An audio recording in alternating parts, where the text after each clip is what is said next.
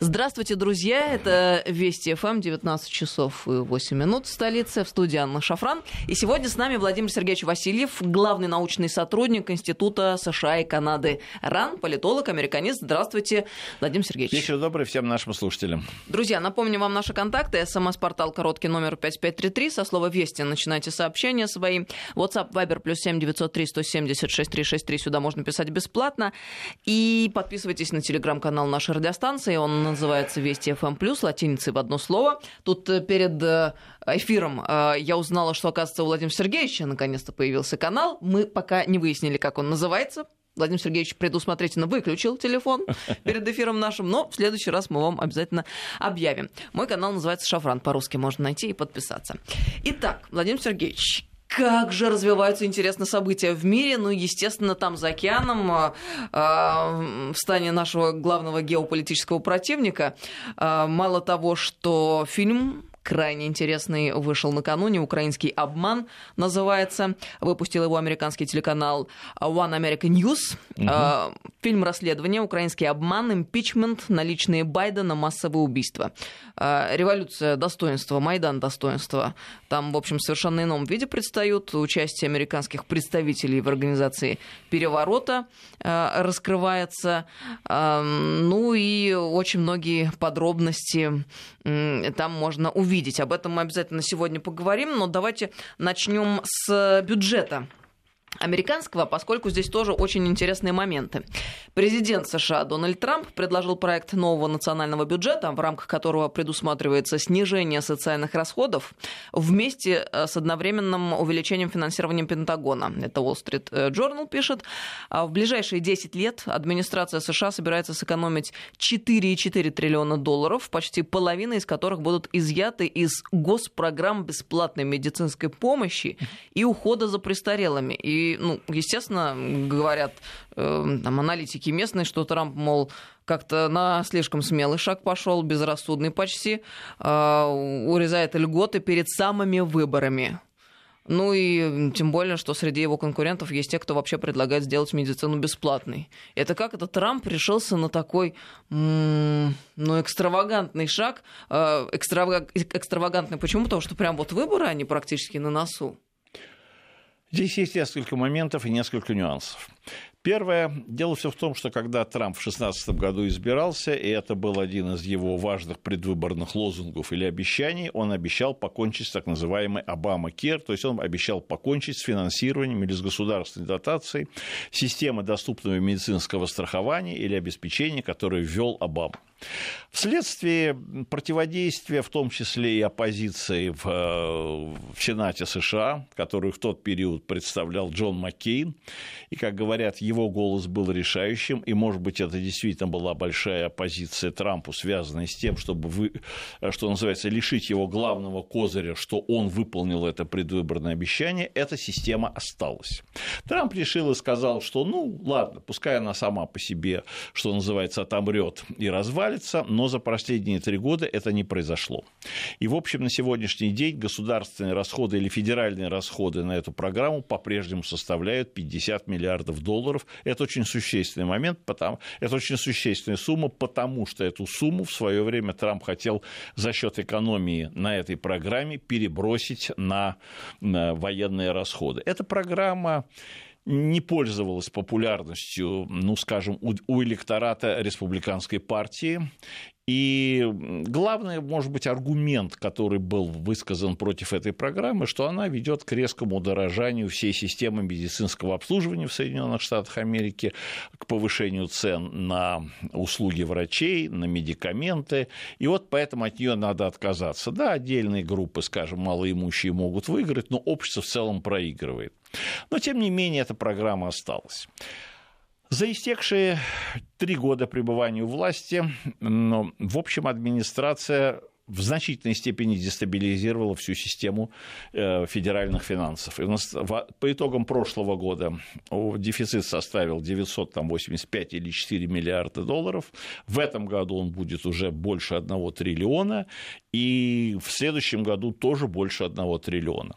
Все, о чем говорили серьезные американские специалисты в системе федеральных финансов, что этих... Э, да, и второе, соответствующее растет и государственный долг на эту же сумму, которую уже составил там 23,5, если так дальше будет продолжаться, то можно сказать, перефразируя фразу э, известного американского писателя Генри, Боливар вряд ли снесет двух, э, двух этих финансовых э, наездников. Двух не снесет точно ни бюджетные дефициты, ни растущий государственный долг. Администрация вдруг поняла, что надо что-то делать. Есть еще один важный аспект. Он именно связан, ну, что ли, со спецификой Трампа.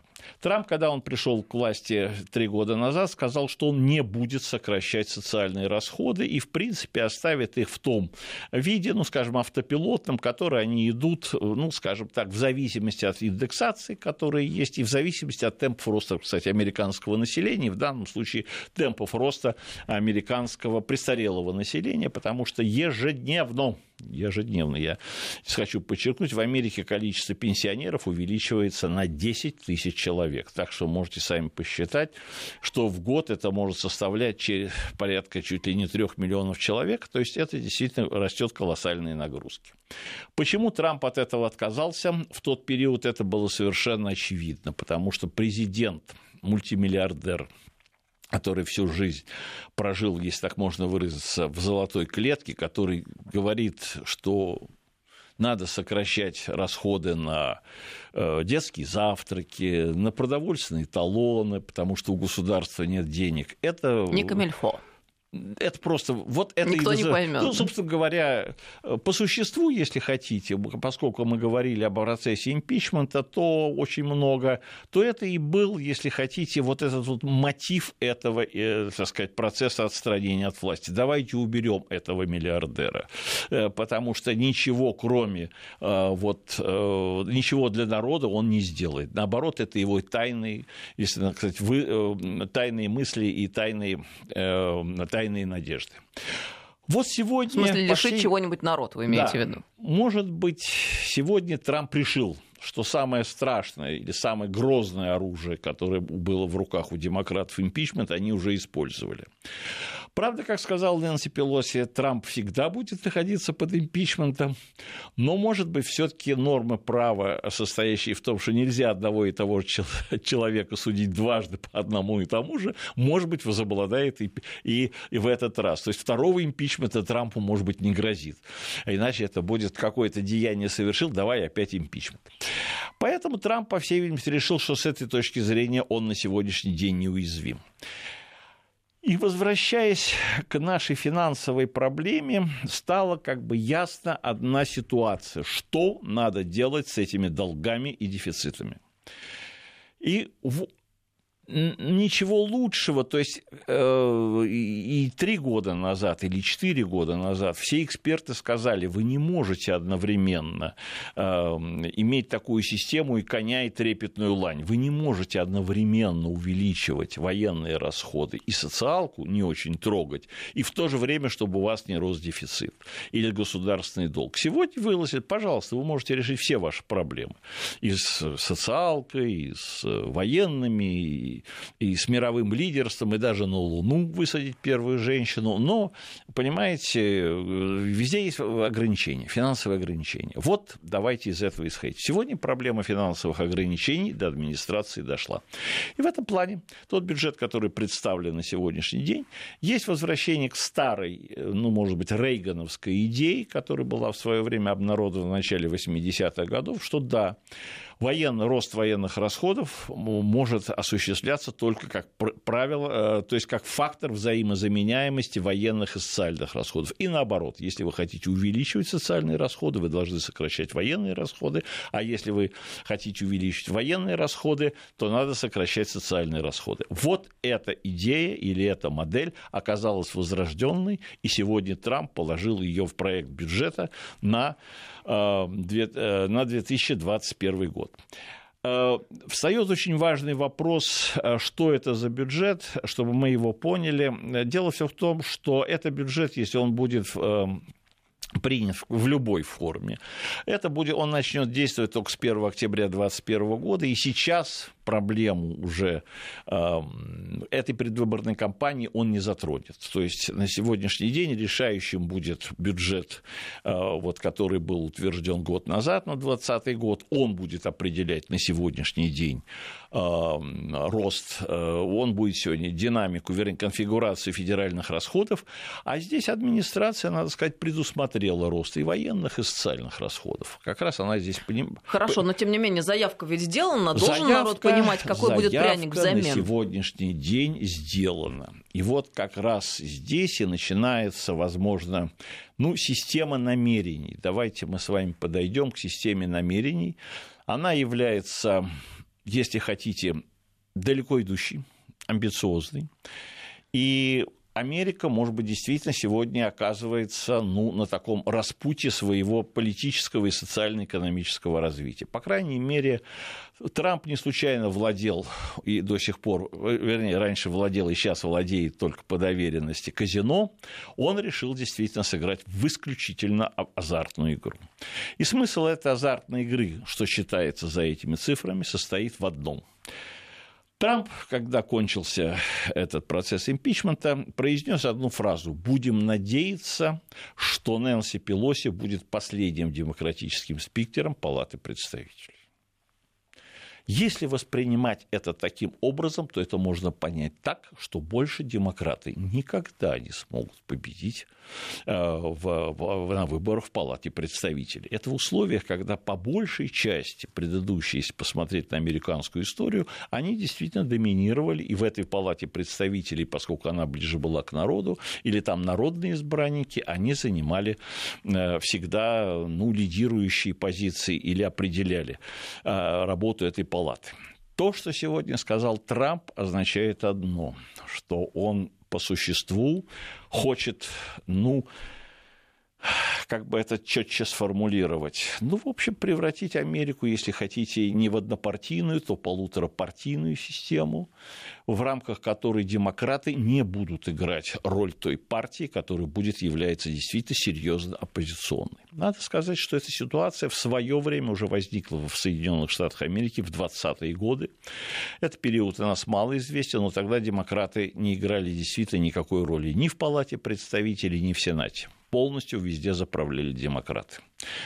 Вот на сегодняшний день как раз под влиянием вот этого вот импичмента, если хотите, под влиянием того, что вот это вот не прошло, и то, что правоконсервативные силы или трамповские силы начали очень мощное контрнаступление, э, состоящее в том, что демократы заигрались, они играют вот с американской государственностью, они недостойны, в общем, того, чтобы не не, я еще раз хочу сказать, не то руководство, которое сегодня представлено там, в Палате представителей или в Сенате в лице Пелоси, ее там ближайшего окружения, э, Чака Шумера, его там ближайшего окружения. Нет, речь идет о, о судьбе демократической партии таково, как таковой. Они там все одинаковы. И Трамп по существу вот в этой своей речи, когда он благодарил своих однопартийцев за его поддержку в ходе этого процесса, по существу так и сказал, они там все одинаковые, они все из ада. И он понятно, что это не только Нэнси Пелоси, это не только Адам Шиф, это вообще все демократы. Вот все демократы, которые проголосовали за импичмент, а это вся фракция, это вот все из ада. Вот туда их надо и отправить. И в этом плане, вот под это сегодня, под очень ну, напряженное психологическое поле в Америке, Трамп подсовывает вот этот вот бюджет, который, может быть, не будет особенно сегодня обсуждаться. А, этот бюджет э, совершенно точно не будет принят по одной простой причине. Ну, как вот э, представленный в том виде, в котором он представил Трамп, потому что до 3 ноября э, Палата представителей представителей будет контролироваться демократами, и, в общем, они на сегодняшний день наложат любое вето на любые инициативы администрации. Ну, короче говоря, будет переписан он в любом случае. Это очень тонкости. Мы не будем сегодня утруждать наших слушателей тонкостями американского бюджетного процесса. Речь идет сегодня о декларации намерений. То есть, первое, Трамп сказал, я по-прежнему хочу выполнить свое обещание покончить вот этой системой медицинского доступного, доступного медицинского страхования или обеспечения, как я и обещал. Вместо этого я предлагаю другую модель, рыночную модель решения американских проблем. Это регулировать цены на лекарства. А, и вот это будет самый главный наш подход, состоящий в том, что мы предлагаем рыночную систему. Если мы сегодня будем держать на относительно низком а, уровне лекарственные препараты, которые это не просто там анальгин, аспирин, а вообще совокупность современных средств а, медицинского обслуживания или медицинского обеспечения, в том числе и какими-то там вакцин на коронавирус, то, вы знаете, мы будем стремиться удешевлять стоимость медицинских услуг вообще в Америке. А раз она стоимость будет, скажем, не столь высоко расти или даже иметь относительную тенденцию уменьшению по одному очень важному параметру в медицинские расходы в бюджете американских семей, потому что большая часть расходов на, а, скажем, препараты идет из, из семейных бюджетов. Она не идет за счет государства не датирует особенно покупку лекарств. Э, здесь э, она только распространяется на американских пенсионеров.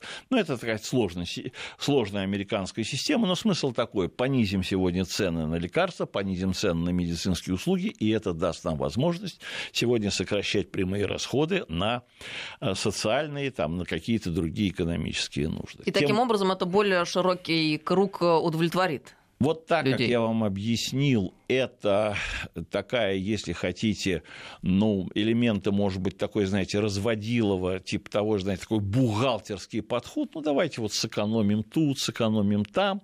А на самом деле это действительно вышибить э, или серьезно посягнуть на финансовое обеспечение массовой политической партии демократов. Если по каким-то причинам большая часть американского электората или тех американцев, а это в основном беднейшие слои и средние слои, которые поддерживают демократов, вдруг поймут, что демократы не защищают их интересы, не, под, не защищают их интересы в этой социальной сфере, то поддержка партии начнет автоматически падать. Интересно. И вот это есть самая главная задумка Трампа то, чего всегда боялись, в 2015 году говорили, смотрите, вот придут эти мультимиллиардеры, вот они ведь все раскассируют, они социалку раскассируют, они демократическую систему раскассируют. Но в чем ее раскассирование? А вот в этом, что сегодня как бы вот вторая оппозиционная партия, которая защищает интересы, как в свое время Обама говорил, у нас есть две улицы, есть Уолл-стрит,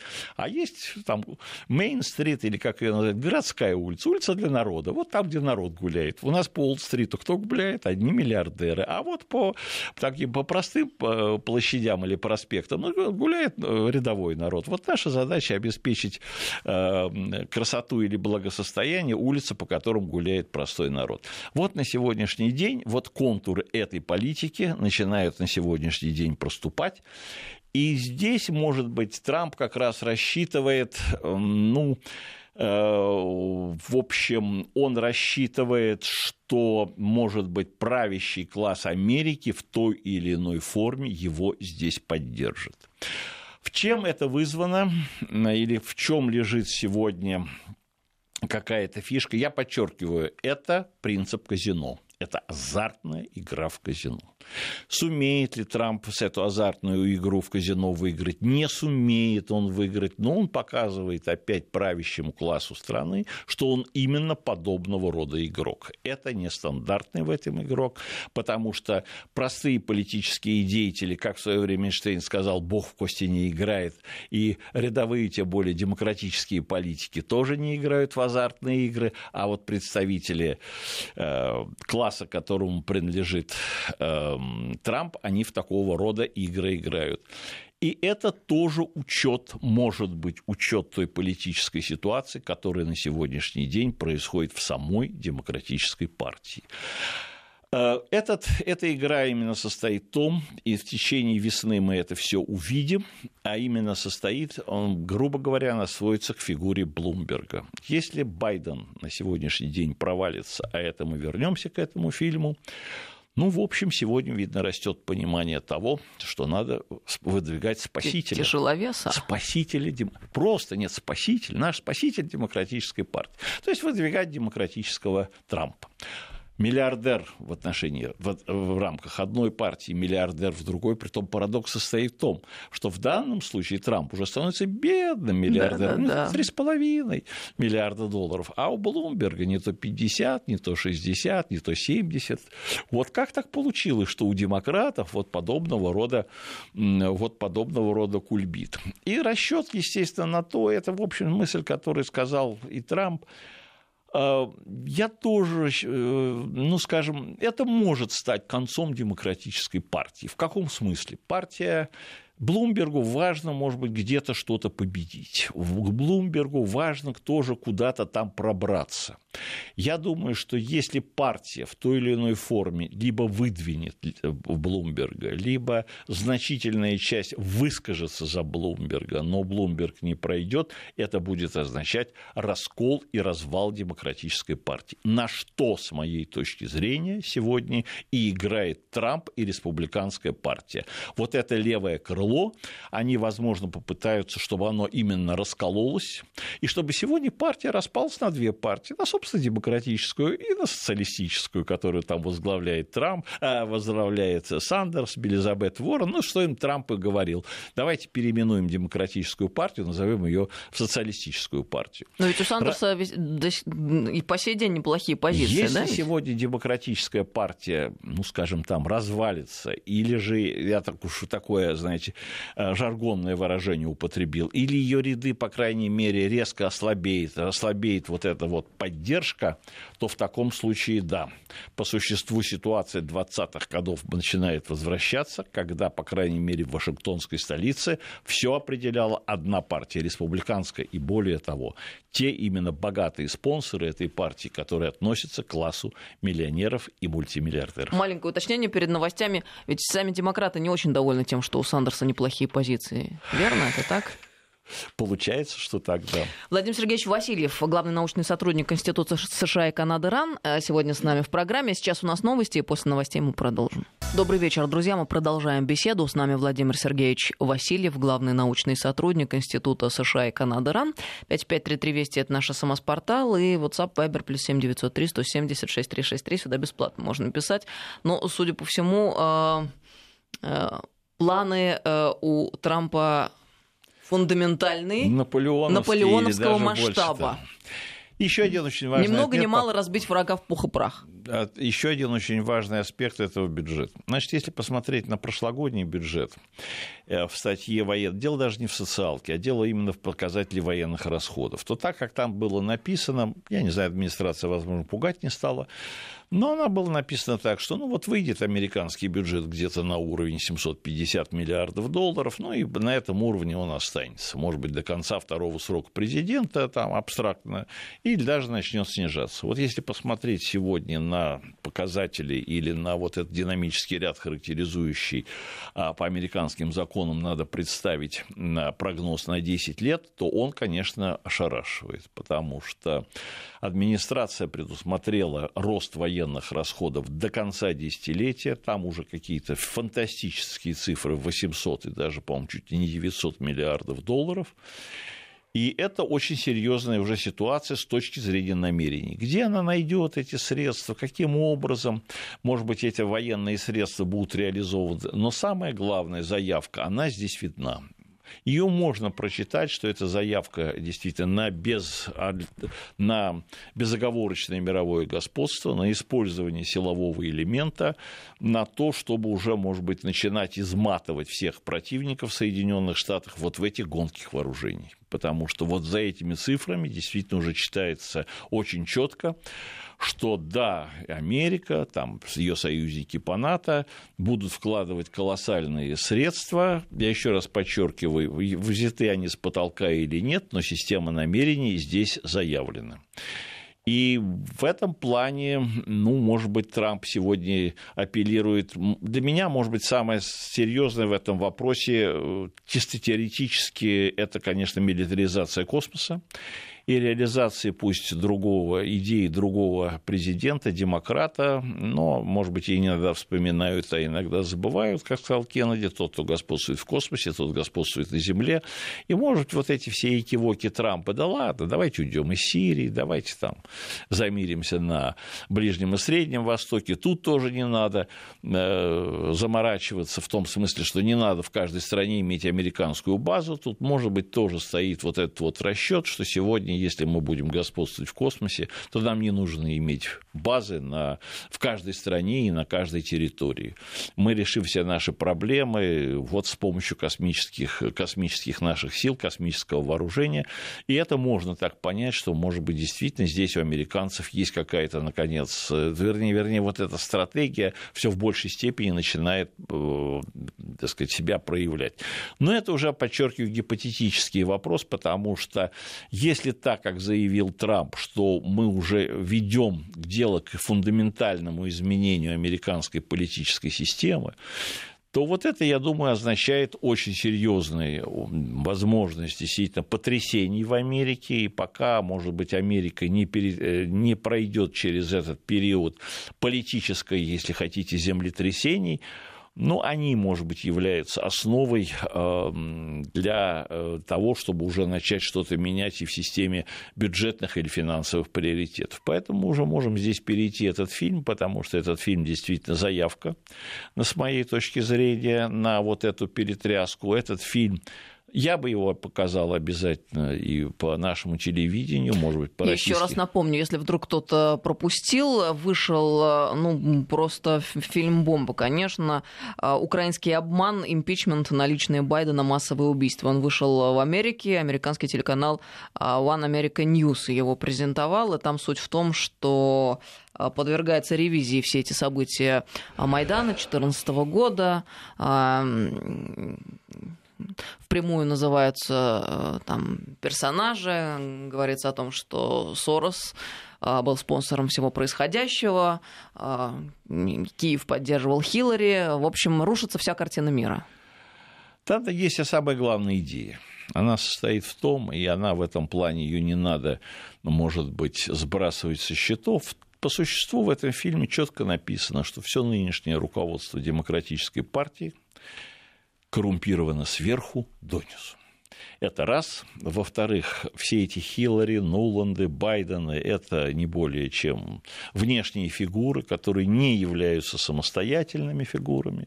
Что за этим стоит спонсоры демократической партии, которые всегда определяли, кого им надо выдвигать, кого не надо выдвигать.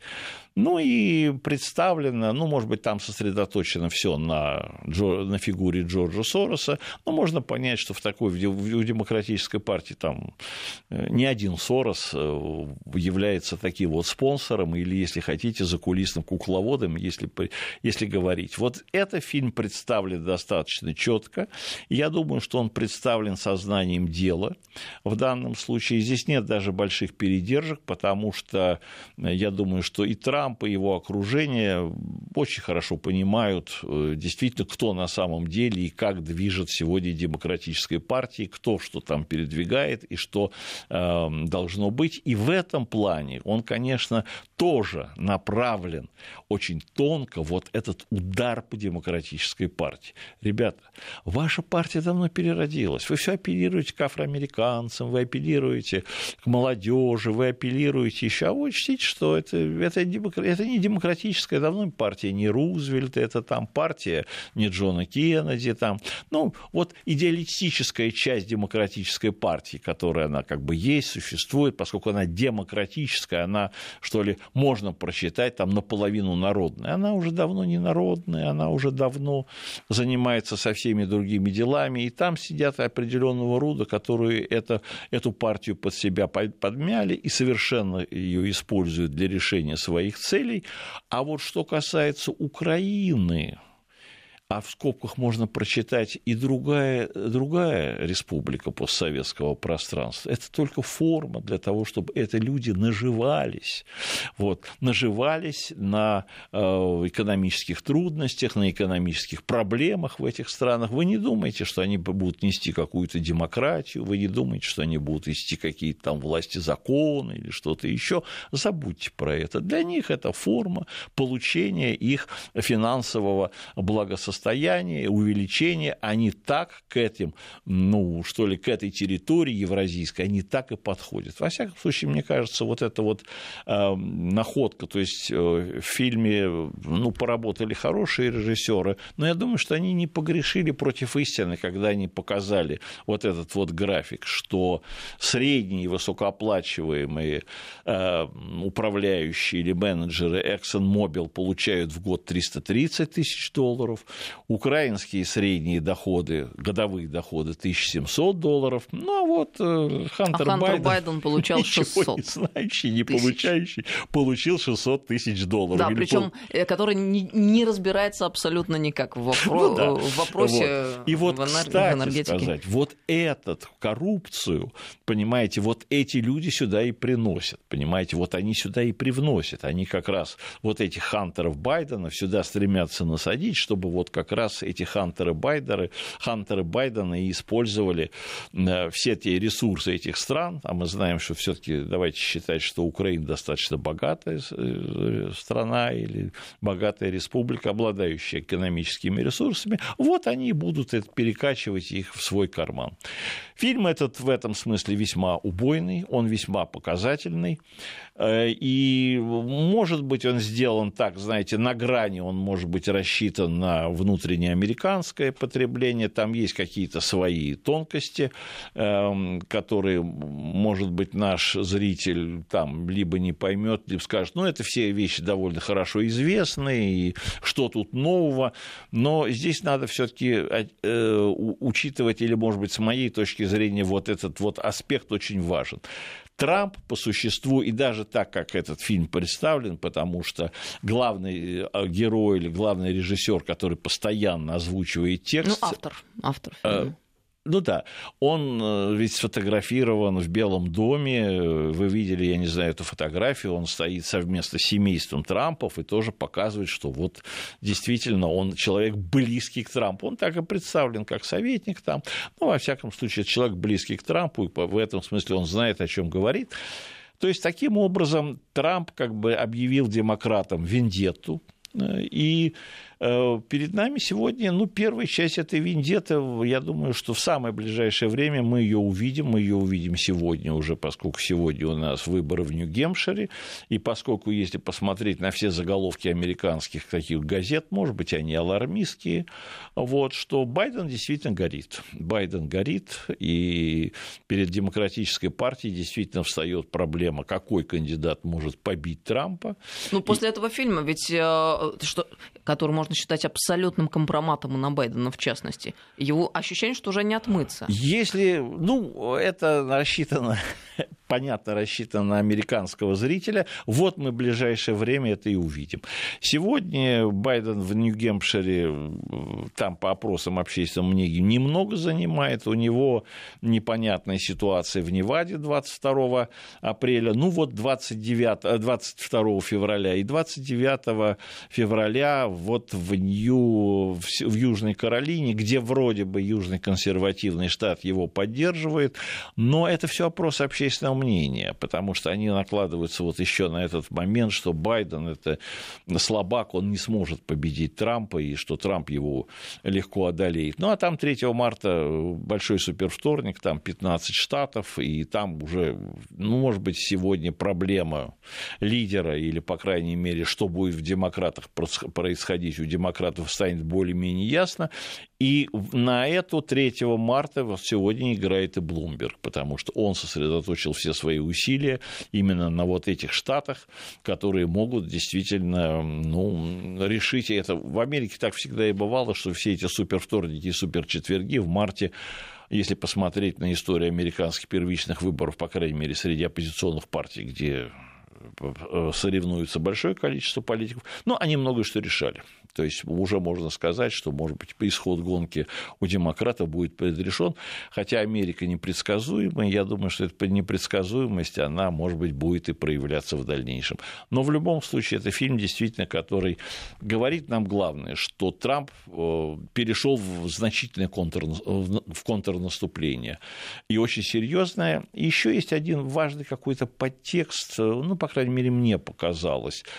Фильм, ну, фильм сделан с пониманием внутренней кухни э, окружения Трампа, э, вернее, вот внутренней кухни, э, ну, которая, да, в овальном кабинете, скажем, идет, и он, оно, он рисует вот те ограничения, с которыми столкнулся Трамп. Вот те, вот это глубинное государство в том виде, в котором оно выступило против Трампа, а, оно действительно ему поставило немало флажков. То есть наше представление, ну вот что сегодня президент возьмет там одной левой или одной правой с этими расправится, тут разрулит, все-таки же президент страны. Растет такое впечатление, что глубинное государство оказалось, если так можно выразиться, системой э, глубоко эшелонированной обороны. И Трамп, может быть, это прекрасно понял, что если он сметет первый уровень, то появится второй, а за вторым появится третий. И, собственно говоря, вот этот фильм очень четко показывает еще, как устроено глубинное государство в Америке, что оно действительно глубоко эшелонировано. И ну, вот оно как бы показывает э, те ну, проблемы, с которыми просто столкнулся Трамп как политик. Тем более, вот Владимир Рудольфович сейчас тоже тут в нашем инстаграме написал, что Мишустин тоже столкнулся с проблемой вот этого глубинного государства. Поэтому, может быть, хорошо посмотреть с точки зрения того, как устроено глубинное государство в других странах. Вот эта вот проблема глубоко эшелонированности этого государства, и что если вы там первый слой видимый сметете, то это ни в коем степени не значит, что не образуется второй, третий, четвертый.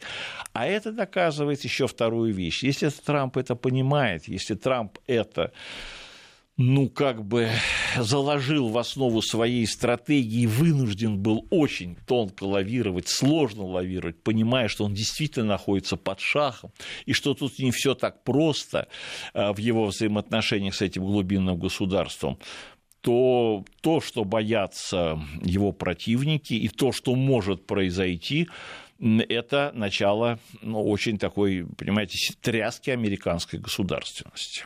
То есть здесь может уже начаться, ну, если хотите, в Америку может. У нас э, что там? Э, в Америке говорят перестройка, э, у нас Карен Георгиевич говорит перестройка, но в таком случае я могу и другое сказать. В Америку может вернуться 1937 год. То есть, когда уже действительно... То есть, это то, что было при Маккарте, а, кстати, там тоже чистили Госдеп, чистили структуру, сегодня покажется, знаете, детской такой забавой. Ну... Действительно начнется колоссальная тряска, и она уже началась. На самом деле, если сегодня посмотреть на цифры бюджета, есть еще один момент, который я хочу как раз здесь обратить внимание. Это бюджет Государственного департамента США.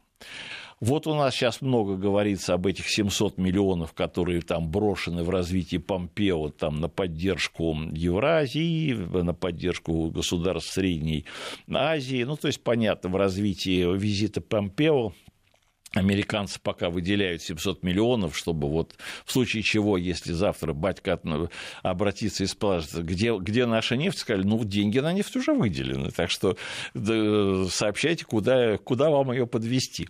Вот, насколько я понимаю, вот это, эта ситуация, но за этим стоит вторая ситуация, которая, может быть, эти вещи делает э, не столь угрожающими. Впервые за, я не знаю, за какой-то период времени – бюджет государственного департамента сокращен на 11 миллиардов долларов, на 22%. Вот если он сейчас в этом году 50 миллиардов, хотя там цифры разнятся, то на 2021 год он запланирован в 40 миллиардов долларов. Это месть Трампу государственного департамента. Это месть как раз Сонефельду, это месть Марии Ивановича, это понимание того, что именно одна из важнейших траншей глубинного государства, она как раз оказалась в рамках Госдепа. государственного департамента. Может, еще американской разведки, но там закрытые статьи, хотя тоже и в этом плане, вот при всех э, делах, э, Трамп, вот он такой, одной цепочкой он бьет э, по Бариду, другой по мужику, нам тоже, может, где-то достается от санкционной политики, но сегодня еще неизвестно, кому достанется больше, потому что если завтра начнется вот эта тряска глубинного государства, когда ну, просто это, Госдеп это элитный, он, это, это элитное министерство, это элитное ведомство, которое всегда, начиная ну, может быть, в особенности, ну, хорошо, с Кандалисой Райс, с Хиллари Клинтон, с Джона Керри, э, с, тоже, даже с той же Мадлен Олбрайт туда хлынули э, золотой дождик. Это все говорили о том, что да, э, это такой, это очень важно, это визитная карточка Соединенных Штатов Америки во внешнем мире. В эпоху глобализации мы экономить на Госдепе не будем и на программах помощи. И вдруг тебе на вот такой вот подход, может быть, кстати сказать, тоже вытекающий из э, идей Трампа вот этой коммерческой дипломатии. С дипломатией пора заканчивать, давайте пустим их в свободное рыночное плавание, пусть сами себе деньги зарабатывают. Мы сократили у них на, на 11 миллиардов, ну вот пусть зарабатывают где хотят. Правда, это уже создает другие проблемы для Госдепа, но тем не менее, вот факт вендетты, он есть, он присутствует. Понятно, что даже вот это вокруг, может быть, сегодня борьба вокруг бюджета, вокруг бюджета Госдепа даже примет более серьезное столкновение, чем вокруг социальных программ. Я имею в виду с точки зрения безработным, там, больным, хворым, нищим и убогим. А вот это уже затрагивает основы американской государственности, и совершенно с непредсказуемыми последствиями, потому что мы знаем, что в свое время, там 70 лет назад, может быть, Эйзенхауэр прекратил деятельность как раз Эйзи Маккарти, боясь, что это действительно затронет ну, основу американской государственности, сам механизм функционирования министерств, ведомств, если хотите, Вашингтона. Сегодня Трамп готов, готов, судя по всему, Вашингтон перетрясти сверху донизу. И это чисто, понимаете, подход бизнесмена. То есть это те люди, которые перетряхивают целую отрасль экономики. У нас совсем пару минут да, остается до конца программы. И очень важный вопрос. Вы Давай. в одной из своих статей написали, что после провала импичмента остановить Трампа уже может только пуля. И действительно, это ведь вопрос... Э, вот могут ли Трампа убрать как Кеннеди? Раз уж так развиваются события. Как вы оцениваете вероятность такую? Ой, не ну, дай бог, в, конечно, в, но... В, в, в эфире федерального канала это может быть неправильно истолковано, но надо сказать, что поскольку Трамп сам сказал, что наше право отстоять или вторая поправка Конституции остается священной, то это можно понять тоже как палка о двух концах, которая может быть использована его противники. Ну вот видите, к чему приводит большое количество оружия на руках не совсем подготовленного и политически грамотного населения. Ну, он начал э, абсолютно игру по масштабам беспрецедентную. Э, Анна Борисовна, мы должны готовы сегодня быть к развороту любого, так сказать, к любому развороту событий. Это совершенно очевидно. А вот и все. Ну, в том числе и это тоже. Дело все в том, что тут есть еще один момент. Хорошо.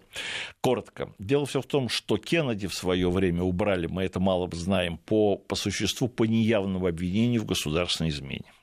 Это, это забыли, это замолчали вследствие этого.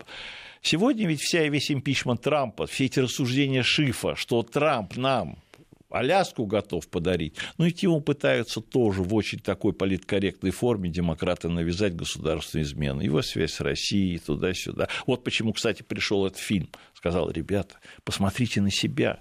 Вы уже давно предали американские национальные интересы, все ваши Байдены, Обамы, Хиллари Клинтон и э, Нуланды, вы предали их в Украине, а теперь пытаетесь с больной головой на здоровую переложить вашу ответственность за то, что вы очень весьма так вольно обращаетесь к такой категории, как национальная безопасность. Посмотрите на себя. Это дело действительно очень достаточно серьезное, и оно действительно может привести к непредсказуемым исходу разборок в Соединенных Штатах Америки. Не забывайте еще, что этот фильм этот фильм тоже, в общем, ориентирован на американского зрителя. А это значит, что Трамп всегда может обратиться к народу. А он и так обращается с утра до вечера к народу. Кстати, ремарка. На Украине-то этот фильм в итоге заблокировали, потому что Э, не могут э, потерпеть э, такого демарша со стороны своего стратегического партнера. И нам вот пишут, этот ведь фильм можно использовать в качестве триггера для смены власти. В России есть украинское правительство в изгнании, плюс Донбасс, ну и так далее. На самом деле, действительно, там же подвергается сомнению вообще законность всего этого госпереворота в 2014 году на Украине. И это сильно, да. Ну, проницательные или непроницательные украинские политологи, но часть, я думаю, политической лиги должна понимать, что, в принципе, Украина действительно надоела, это токсичная страна, и, в принципе, ее могут использовать как в разменную карту в какой-то сложной геополитической или геоевропейской игре. Вот и все. Спасибо вам огромное, Владимир Сергеевич. Владимир Сергеевич Васильев был с нами сегодня в студии, главный научный сотрудник Института США и Канады РАН, политолог, американист. До новых встреч в нашем эфире. Большое спасибо. Будем надеяться, что они состоятся. Всем всего доброго, друзья. Ну как, сейчас мы новости слушаем, а после с Гией Саралидзе мы продолжим.